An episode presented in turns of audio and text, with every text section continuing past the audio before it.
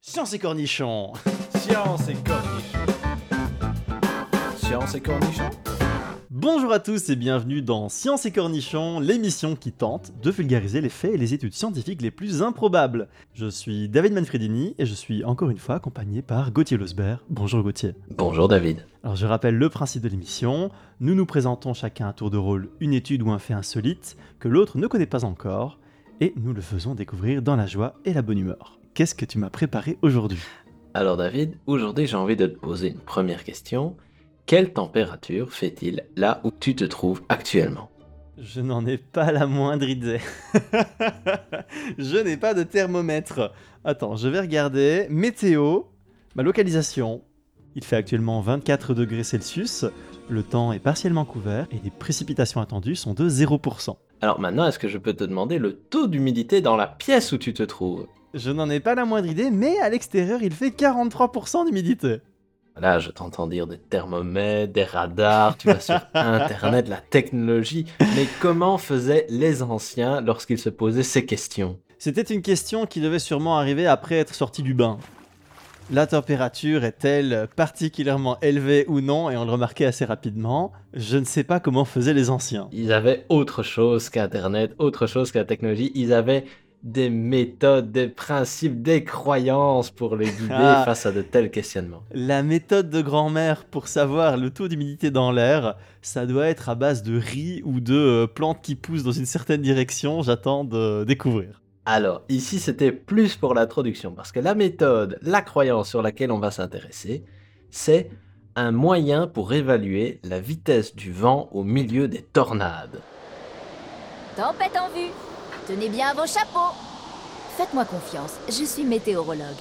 Et donc on ne saura jamais comment nos grands-mères faisaient pour savoir le taux d'humidité dans l'air. Ce sera le sujet d'une prochaine étude, peut-être. Je suis extrêmement déçu, mais je te laisse continuer avec ton cyclone. L'Ig Nobel de météorologie de 1997 a été attribué au professeur Bernard Vonnegut pour son article faisant la critique d'une méthode qui remonte aux années 1840. Si tu souhaitais évaluer la vitesse du vent d'une tornade, comment est-ce que tu procéderais?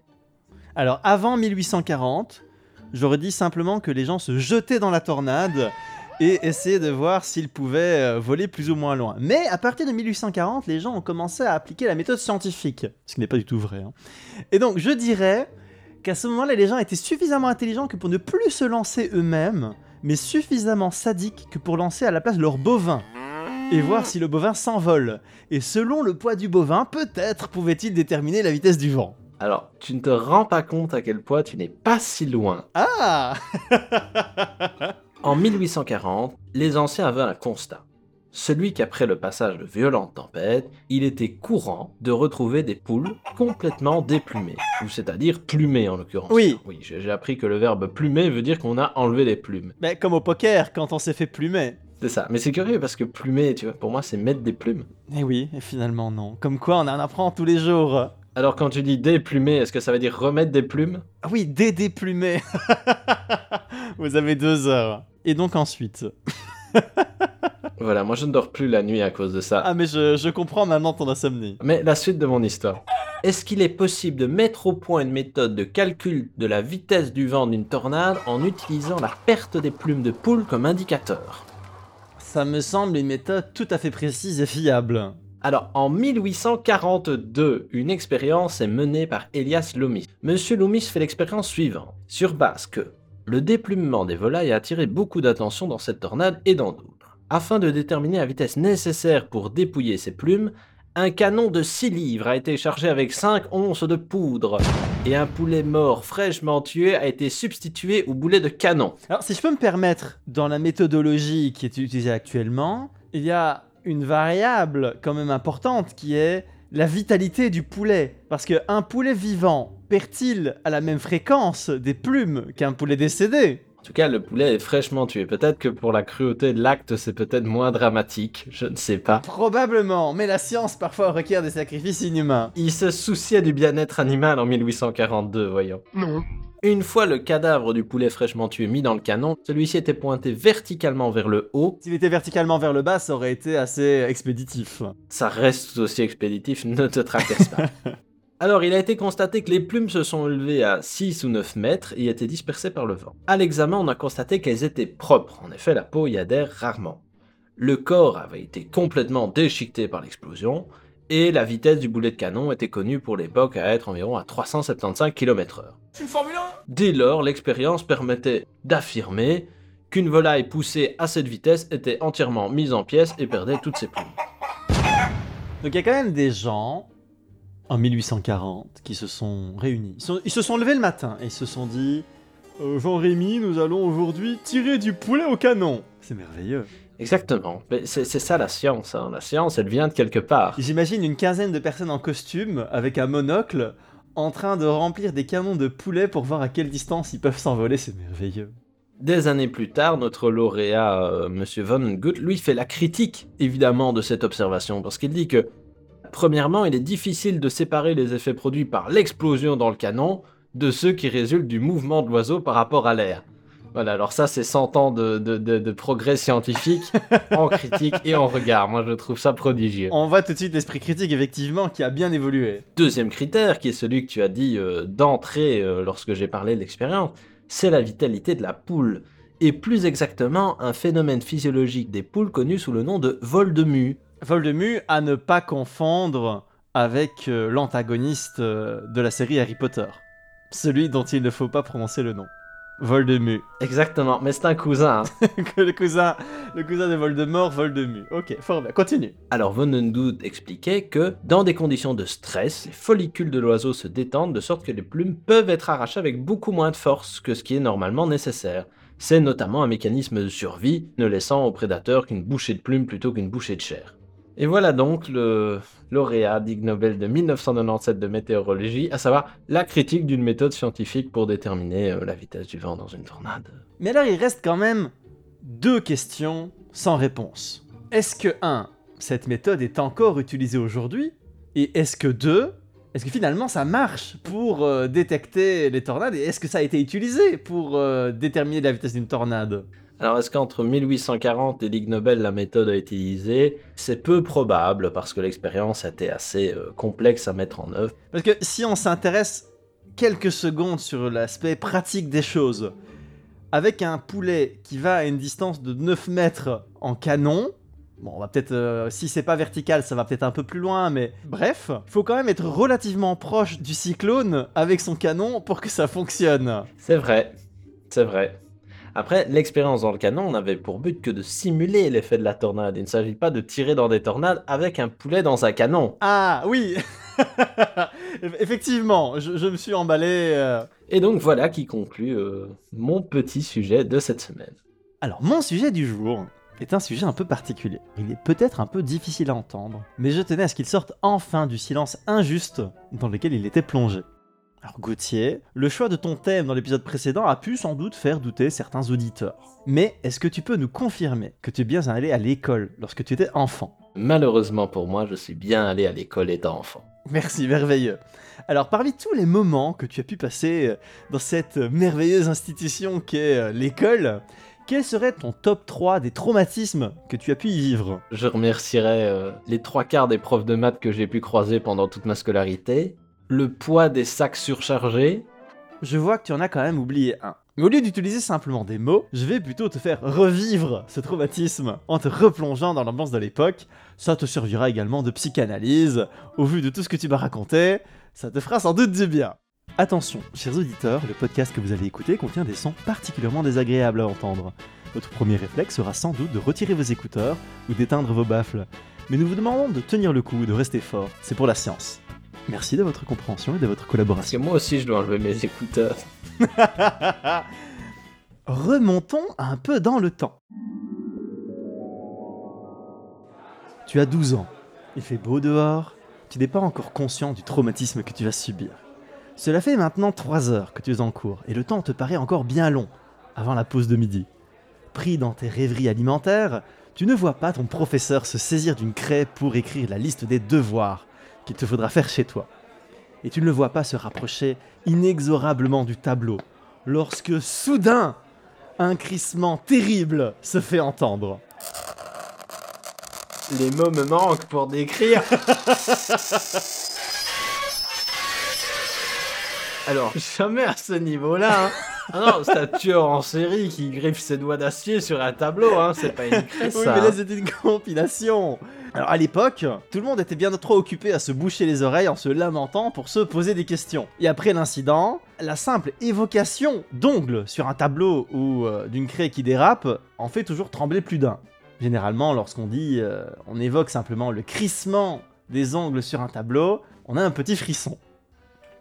Et on ne savait pas pourquoi. Mais ce temps est désormais révolu. Et nous allons répondre à cette question que tu ne t'es jamais posée. Pourquoi les grattements d'ongles sur un tableau sont-ils si désagréables? Et nous allons écouter plein de sons désagréables. N'est-ce pas génial de faire un podcast avec moi? Extraordinaire. C'est une réaction universelle, partagée par la majorité de la population, à part certaines personnes étonnamment résistantes, et qui sont un peu hors du commun. Les sourds. Globalement, oui. C'est un son qui, depuis la nuit du temps, ou presque, fait frissonner les hommes. Aristote en parlait déjà en 335 avant Jésus-Christ, en qualifiant ces bruits de, je cite, son dur. Je sais, les paroles sont terribles. Aristote ne mâchait pas ses mots. Ça sonne bien le grec. J'aurais pas cru que ça sonnait comme ça. Il avait un bon français. Mon grec est un peu hein. rouillé. Je me suis permis une, une interprétation libre de la traduction d'origine. Sono Arduras. euh, Sono Arduras, voilà. Alors ce n'est évidemment pas le seul son à provoquer des réactions similaires. On peut retrouver au même niveau le grattement d'un couvert sur une assiette, le crissement de frein, les pleurs de bébé et plein d'autres sons. Je me demande ce qu'Aristote pensait du crissement des freins. Tiens, c'est comme le tableau noir avec la craie. Moi, je me pose quand même cette question. Tiens, ils étaient en avance, hein, les Grecs. On ne se doute pas. hein. Écoute, ils avaient des chevaux, j'imagine qu'un petit dérapage en calèche devait peut-être faire un certain bruit. Je ne sais pas, nous ne sommes pas là pour refaire l'histoire. Bref, il faut tout de même attendre extrêmement longtemps, puisqu'il faudra attendre 1982 pour qu'une étude scientifique se penche enfin avec méthode sur le problème et sur les causes de ce bruit désagréable. Alors des chercheurs ont réalisé une série d'expériences pour tenter de déterminer ce qui était responsable de cette sensation affreuse lorsque l'on écoute un tableau griffé ou les autres sons que je t'ai cités. Alors, comment est-ce que tu définis si un son est affreux ou pas Et est-ce que c'est commun pour toutes les personnes ou est-ce que c'est quelque chose de subjectif? Je crois que tu seras d'accord avec moi, les sons que je t'ai fait écouter sont unanimement désagréables. Un orchestre, du miel dans les oreilles. Tout à fait. Et donc, pour établir une base de comparaison, ils ont fait écouter à de courageux volontaires ou inconscients, hein, c'est une question de perspective, Ils étaient vraiment volontaires ou... C'est euh, ça, des volontaires euh, désignés qui devaient indiquer leur ressenti face à un son pour indiquer s'il était plutôt agréable ou plutôt désagréable. Et de manière générale, les gens sont plutôt d'accord les uns avec les autres. Les sons agréables sont pour à peu près tout le monde, et les sons désagréables, comme par exemple celui du frottement d'un outil de jardinage sur un tableau, était unanimement le pire. Et donc ils ont ensuite sélectionné le son le plus désagréable pour lui apporter des modifications et observer si ça changeait la réaction des cobayes, en utilisant des filtres pour couper les basses fréquences et les hautes fréquences. En voici quelques-unes. Donc le premier son, c'est quand on coupe les basses fréquences. Je veux ta réaction. La saveur est toujours là dans les oreilles, hein. Et lorsque l'on coupe les hautes fréquences, voici ce qu'on obtient. Tu remarqueras que le son reste toujours euh, extrêmement désagréable. Et donc ils ont fait écouter ces sons, modifiés plus ou moins, à un autre groupe de personnes que le premier. Alors pourquoi est-ce qu'ils ont fait ça? Pourquoi est-ce qu'ils ont fait écouter ces sons que tu viens d'entendre à un autre groupe de personnes? Parce que les autres étaient morts. Voilà pourquoi. Probablement. Et en fait, tout simplement parce qu'ils ont observé que les gens s'habituaient aux sons désagréables au fur et à mesure des écoutes. C'est sans doute pour ça qu'on finit par s'habituer à des musiciens comme euh, Maître Gims, Joule euh, et tant d'autres euh, merveilleux C'est ça. musiciens. Plus tu écoutes un son désagréable, plus il t'apparaît agréable avec le temps. Incroyable. Et donc les scientifiques voulaient donc s'assurer que les gens ne puissent pas s'habituer au son et souffrent le plus possible pour ne pas influencer les résultats. N'est-ce pas magnifique la science tout de même? C'est beau la science. Alors les participants étaient également informés de la composition des sons avant leur écoute. Et ils ont ainsi observé que les gens réagissaient plus fort à un son désagréable lorsqu'ils étaient prévenus de ce qu'ils allaient entendre. Et donc tu auras sans doute remarqué durant ce podcast que j'ai fait en sorte de vous annoncer à chaque fois de manière claire et précise que j'allais vous faire écouter des sons de frottement d'ongles sur un tableau. Oh, le vilain mécréant. J'espère que vous ne m'en voudrez pas, c'était pour la science. À une petite écoute pour la route d'ailleurs. Non, c'était pour. À l'opposé, si on annonce à quelqu'un qu'il va entendre de la musique agréable avant de lancer le son d'un griffement de tableau, le ressenti est beaucoup moins désagréable. Une fois qu'ils ont eu terminé de torturer ces pauvres personnes venues participer à cette étude, les chercheurs en sont venus à plusieurs conclusions. Alors tout d'abord, avant de commencer l'étude, leur hypothèse, c'était que c'était les hautes fréquences, donc les sons aigus, qui étaient responsables du malaise. T'as remarqué que c'était pas le cas. Lorsque je t'ai fait écouter le son qui enlève les hautes fréquences, c'était tout autant désagréable. Et donc, la deuxième conclusion, c'est que les résultats montrent que ce qui rend un son désagréable, c'est la gamme moyenne de ce que l'oreille humaine entend le mieux, à savoir les fréquences qui sont comprises entre 2000 et 4000 Hz. Alors en fait, c'est les sons qu'on entend le mieux dans l'évolution humaine, notre oreille a vraiment été euh, adaptée pour entendre mieux ces sons, et ça correspond à la voix humaine, aux pleurs d'un bébé, etc. Donc ça a eu forcément une importance dans l'évolution. Mais ça correspond également au son des ongles sur un tableau, ou à une fourchette sur une assiette, et donc pas de bol, ces sons sont encore mieux captés par notre oreille et sont extrêmement désagréables. Comme nous sommes très sensibles à ces sons et que notre oreille est très fragile, c'est d'ailleurs à cette fréquence que surviennent la plupart des pertes d'audition dues au bruit. Et donc certains chercheurs suggèrent que notre réaction douloureuse face à ce son, ce serait un- une sorte de mécanisme de défense pour nous empêcher d'endommager trop notre oreille. Et donc les chercheurs de l'étude de 1982 terminaient d'ailleurs en indiquant que notre réaction face à ces sons était probablement due à une ressemblance avec un son qui effrayait nos ancêtres. Il s'agirait possiblement d'un réflexe d'aversion ou de défense inné face à un danger. Et en analysant le grattement d'ongles Tel son des tigres à, à dents de sable, en fait. Presque En analysant le son du grattement d'ongles, ils ont remarqué qu'il était très proche des cris d'alerte émis par les macaques. Il pourrait s'agir d'un vestige de notre évolution.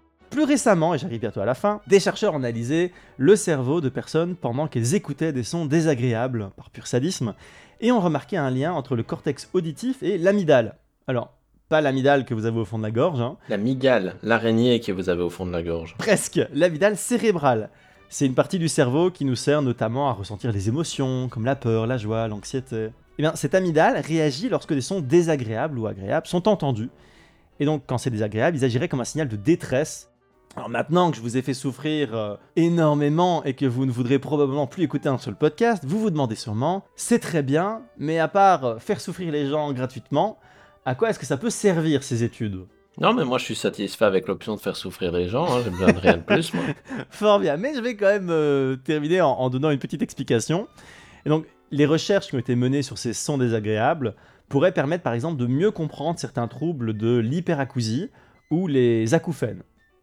Et ça permettrait également de mieux comprendre pourquoi les personnes atteintes d'un trouble du spectre de l'autisme sont beaucoup plus sensibles à de nombreux sons. Pas mal, Et donc voilà, qui conclut finalement sur une note euh, positive pas mal. cette, euh, ce podcast euh, axé sur la souffrance auditive. Alors, il y a un passage que j'ai trouvé fort amusant, c'est celui où, quand tu anticipes un son agréable, le son que tu entends ensuite te paraît plus agréable, ou l'inverse. Il y a quelque chose de comparable, mais pas pour les oreilles, mais via la langue en fait.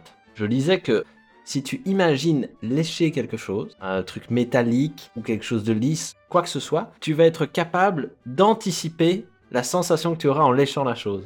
Et quand c'est quelque chose de désagréable, je ne vous ferai pas l'affront de vous citer toutes les choses désagréables que vous pouvez lécher. Le monde est votre terrain de jeu. Voilà qui fera un merveilleux prochain thème de podcast qui s'alliera probablement très bien avec ton sujet du jour qui était tiré avec un canon rempli de poulets vers des tornades. Absolument pas. Pas du tout, Absolument pas. mais c'est comme ça que je le résumerai. C'est un beau résumé. Voilà qui termine l'épisode du jour. Si vous avez suivi, normalement, vous avez compris que mon résumé n'était pas du tout correct. Nous espérons que cette souffrance vous aura tout de même appris quelque chose. À savoir de ne plus nous écouter. Tout à fait. Revenez quand même. Nous vous disons à la prochaine, à bientôt. C'était Science et Cornichons.